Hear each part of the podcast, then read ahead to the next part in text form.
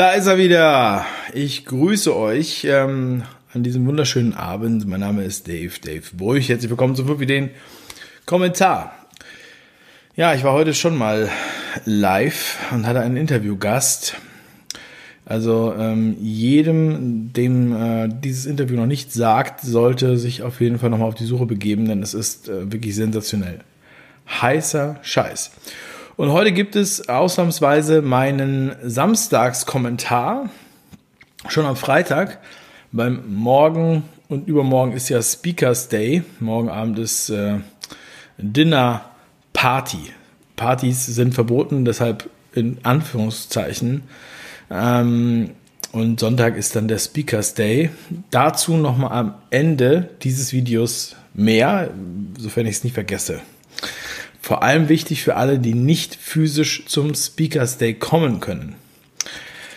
Aber ja, worum geht es in diesem Kommentar? In diesem Kommentar geht es im Wesentlichen, äh, baut es darauf auf, auf mein Video vom Montag. Entschuldigt bitte. Am Montag bin ich äh, mit dem Zug nach Hamburg gefahren und dann habe ich auf dem Weg ein Video aufgenommen. Relativ spontan.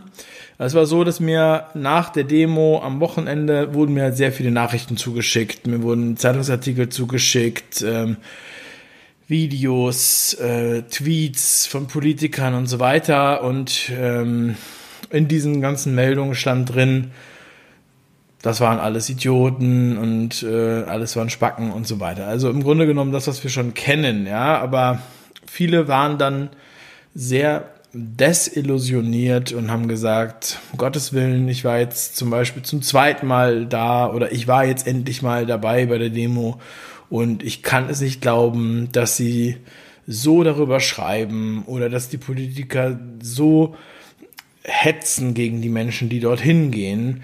Denn wir haben sie alle gesehen in den Livestreams, wir waren da und Berichte dazu habe ich ohne Ende bekommen. Und deshalb habe ich das Video aufgenommen mein Statement zur aktuellen Berichterstattung. Das habe ich auf äh, Telegram zuerst nur veröffentlicht, habe es dann später erst auf YouTube auch veröffentlicht, auf meinem Archivkanal. Ähm, weil äh, ich habe gar nicht geahnt, dass die Resonanz so groß ist. mein Husten hält sich übrigens sehr, sehr wacker. Ähm, vielleicht kann ich da später noch was dazu sagen, weil das passt ganz gut zu dem Interview, was wir heute geführt haben mit dem Herrn ähm, Krönlein.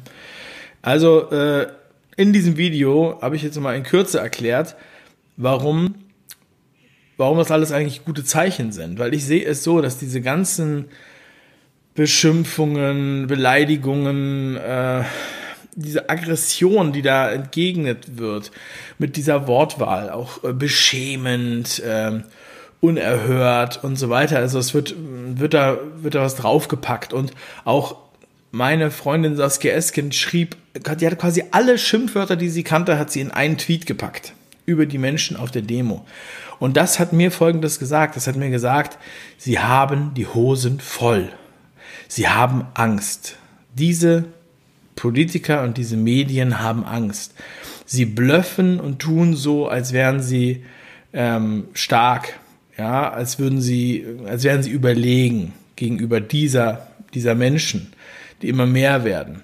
Und ich habe am Montag, Mittag oder wann ich das aufgenommen habe, habe ich gesagt, die wissen ganz genau, wie viele Leute da waren. Und die wissen auch, wie Marketing funktioniert. Und ich habe da ein Beispiel, was ich jetzt in dieser Woche ungefähr 27 Mal verschiedenen Leuten erklärt habe. Ich habe es auch gestern bei der Aufnahme von Fair Talk erklärt, deswegen möchte ich es euch heute erklären. Und zwar ist es das Prinzip, wenn ich ein neues Produkt einführe, und das ist vergleichbar mit diesem, ähm, mit diesem Konzept hier, mit dieser Meinung. Ja, weil es muss ja erstmal die Leute erreichen und es muss denen auch einen Grund geben zu sagen, ich bewege mich dahin, weil sie haben ja einen Grund, weshalb sie an ihrem Weltbild festhalten, wo eventuell Leute wie Saskia Esken und äh, Karl Lauterbach die Wahrheit sagen und, und unser Bestes wollen oder auch Merkel und Spahn und Wieler und Drosten. Und ähm, es ist halt manchmal schwierig, die Menschen davon zu überzeugen, ähm, dass sie, dass sie davon abkommen und dass sie mal darüber nachdenken, ob sie vielleicht nicht die Wahrheit sagen. Und so geht es auch vielen Leuten, die meine Videos geteilt bekommen und so weiter. Ja. Das hatte ich ja auch schon hier und da erwähnt. So. Und bei Marketing macht man das so. Und ich habe das Beispiel des DVD-Players gewählt. Einige von euch werden sich noch daran erinnern. Wir haben vorher alle Videorekorder gehabt und hatten ganz viele Videokassetten, den ganzen Schrank voll mit Videokassetten und aufgenommene Filme aus dem Fernsehen und haben die alle manchmal sogar durchnummeriert und in Heftchen eingetragen und wir haben, waren stolz auf unsere Sammlung. Wir waren stolz. Und der Schrank wurde immer voller. Und wir haben gedacht, wir haben es geschafft. Jetzt haben wir es geschafft. Und auf einmal kam die DVD. Die DVD kam raus, viel schmalere Hüllen, kleiner, Scheibchen, und so weiter. Wir brauchen neue Technik. So.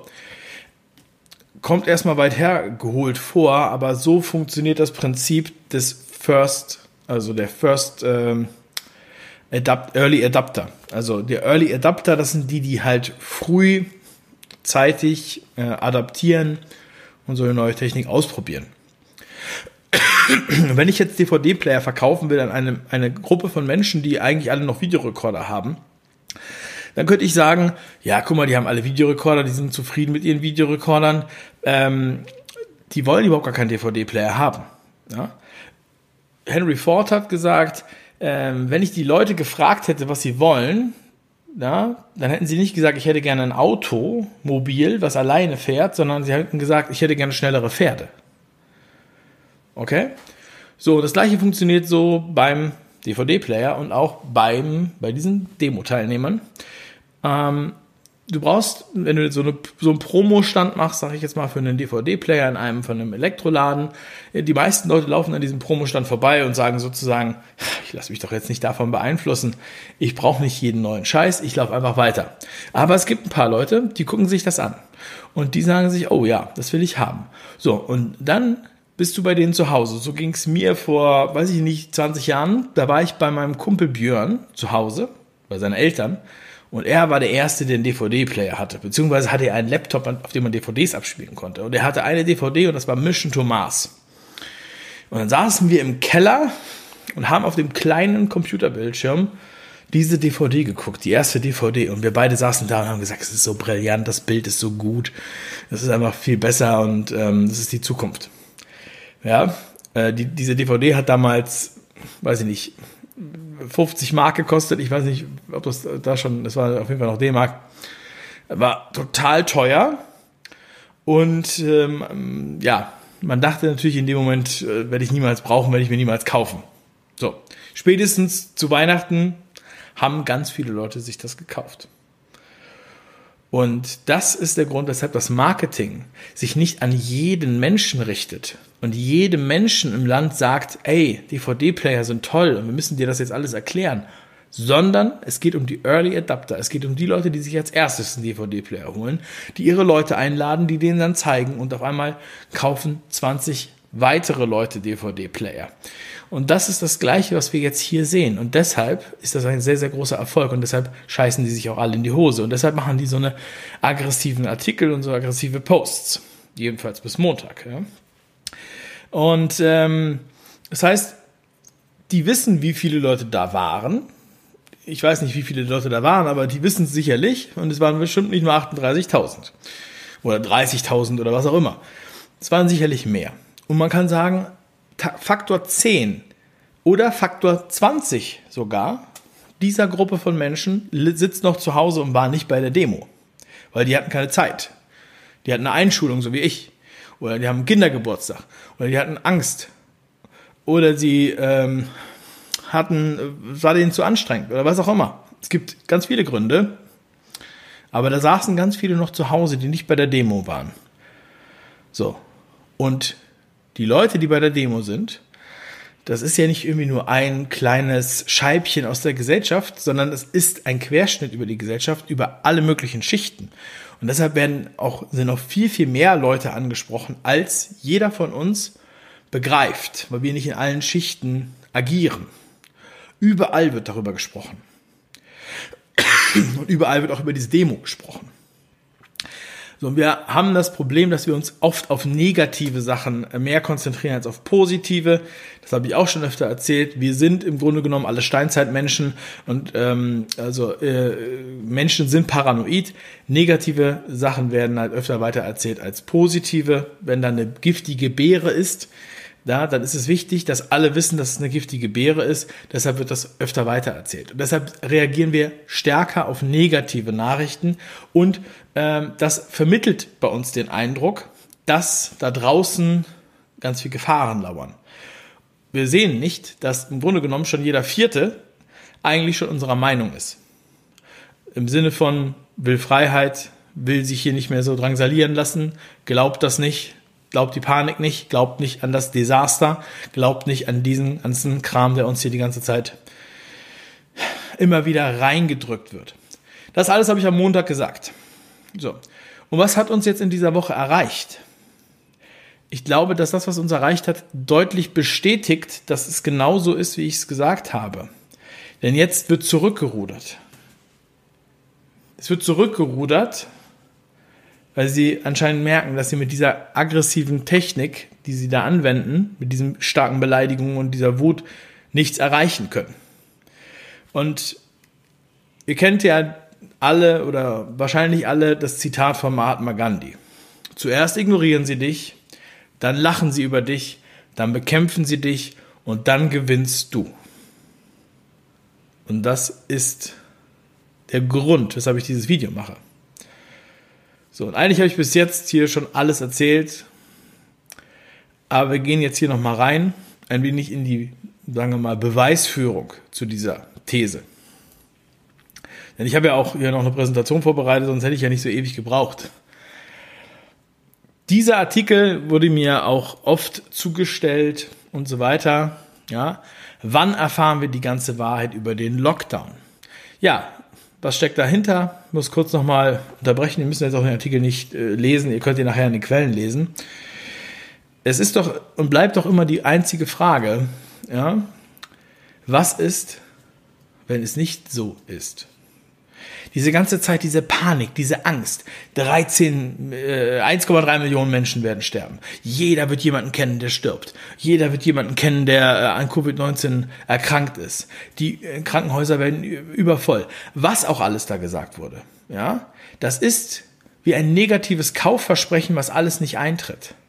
So, und natürlich glauben die Leute das jetzt nicht mehr nach so langer Zeit. Welcher, also die, die das noch glauben, die haben die ganze Zeit den Kopf im Sand gehabt oder haben ein Problem mit dem Kopf.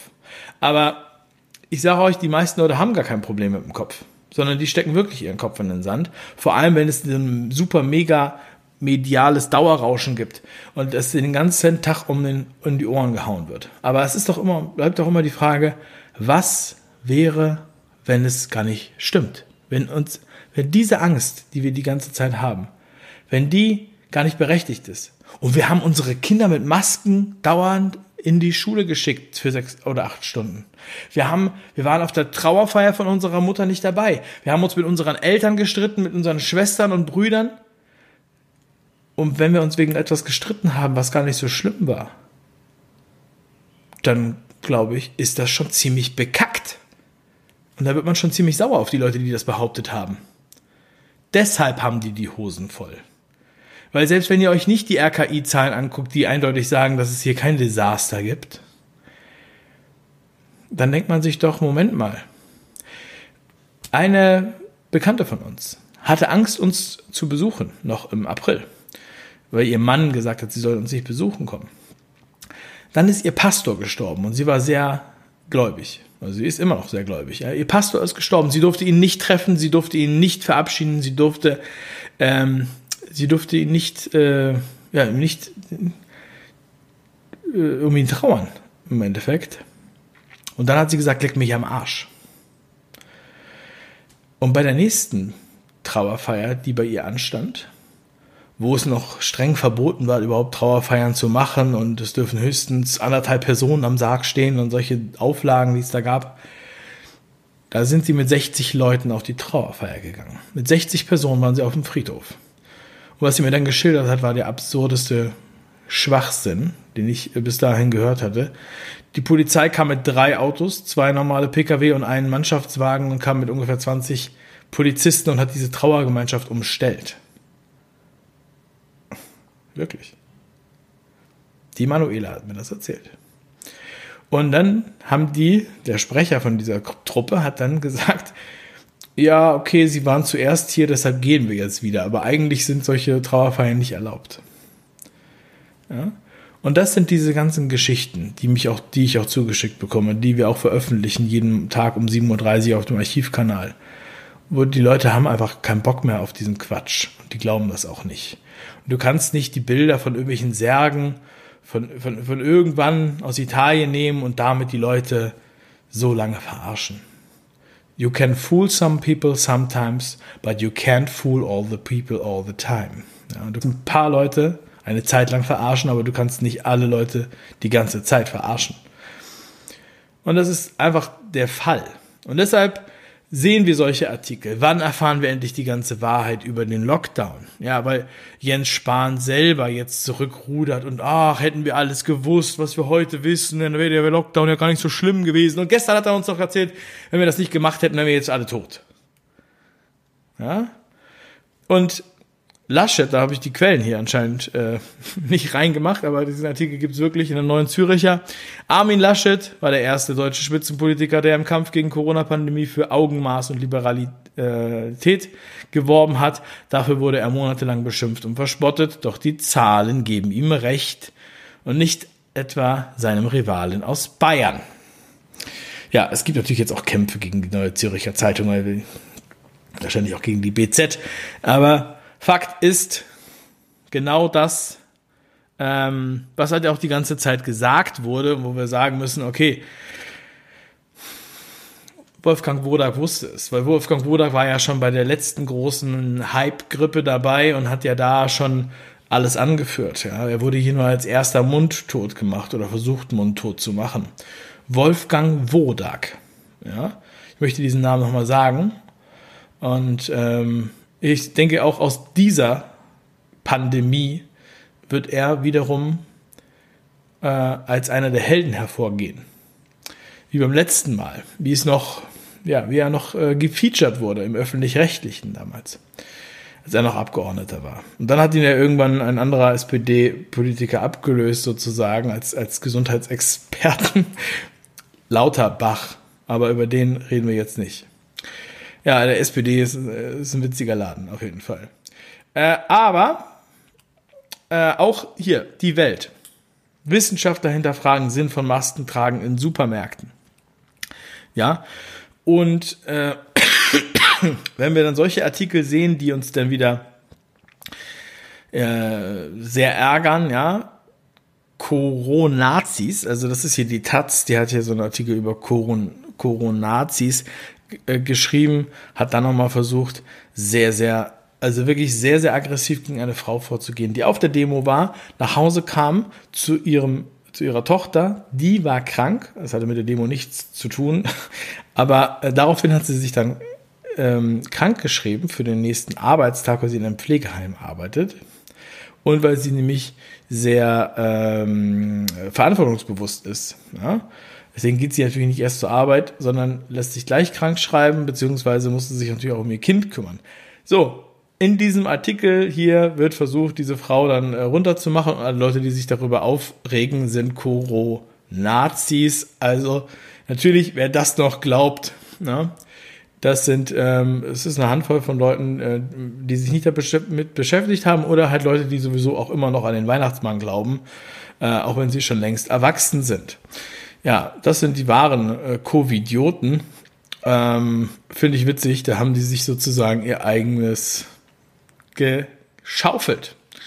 Auch die Ex-Frau von Karl Lauterbach, die ich ja auch äh, schon angesprochen habe und genutzt habe, sozusagen ihr Statement ähm, für die Sa Sendung über diesen leisen Fluss, wird hier aufgegriffen von RTL und sie sagt auch, Corona ist keine große Sache. Ja, das sind die Sachen, das sind die Artikel, die wir diese Woche auf einmal lesen. Sie haben die Hosen voll. Der Spahn hat ja sogar gesagt, es wird keinen zweiten Lockdown geben. Ja? sie werden jetzt wahrscheinlich zurückrudern und mit der nächsten Pandemie dann nächstes Jahr oder weiß ich wann kommen, um da wieder anzusetzen und die Temperatur zu erhöhen. Deswegen müssen wir da auch vorsichtig sein, weil Wodak hat vor zehn Jahren auch noch gedacht, alles klar, zum Glück haben wir das überwunden. Sowas werden die sich nicht nochmal erlauben. Wumms, würde Olaf Scholz sagen. So, habe ich hier noch was? Ja, ich glaube schon. Denn ähm, ja, das finde ich auch nochmal ein ganz witziges Bild. Wir wissen ja, die, äh, die, die Masken, ja, die haben jetzt ein bisschen übertrieben mit dem Netz, aber die sind ja, die, die, die Poren sind so groß, da können auch die Viren durch. So. Also das deckt sich nochmal mit diesem Artikel hier mit dem äh, Wissenschaftler hinterfragen das Maskentragen in Supermärkten und da gibt's ja auch gar keine Ansteckungsgefahr und so weiter. Hier geht's um die Maskenpflicht für die nächsten Demo in Berlin. Ich sag nur. So, also, und heute im Interview mit Könlein haben wir, wir haben über sehr viele Sachen gesprochen. Also wie gesagt, ich werde das natürlich noch äh, äh, verlinken.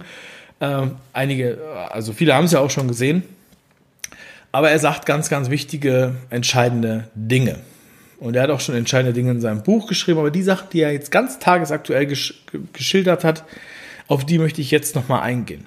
Zum einen haben wir hier eine ganz interessante Grafik, die hatte ich schon mal gesehen bei irgendwem und heute habe ich die von ähm, ja, einem befreundeten äh, Aktivisten zugeschickt bekommen. Und ähm, was wir hier sehen, ist auf der X-Achse die Grippe, Grippe-Impfrate in der Altersgruppe über 65 in verschiedenen Ländern. Ne? Also wie viele Leute über 65 haben sich denn hier geimpft? Also weiter rechts haben sich viele geimpft.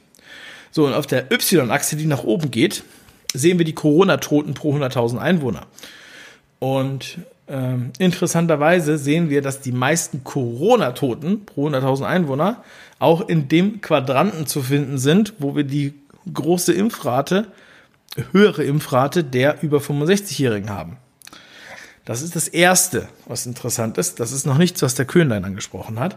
Aber diese Grafik könnt ihr euch auf, auf euch wirken lassen, könnt ihr euch auch später nochmal herunterladen. Vielleicht ist das Zufall. Ich bin ja kein Statistiker. Aber ähm, wenn wir uns jetzt hier mal angucken, was für Länder da so sind, ja, Frankreich, Schweden, Italien, Spanien, Belgien, äh, United Kingdom, USA, Niederlande, Irland, das sind die äh, gefährlichsten Länder sozusagen, wo die meisten ähm, Corona-Toten waren und äh, auch die Länder mit der meisten Grippeimpfrate.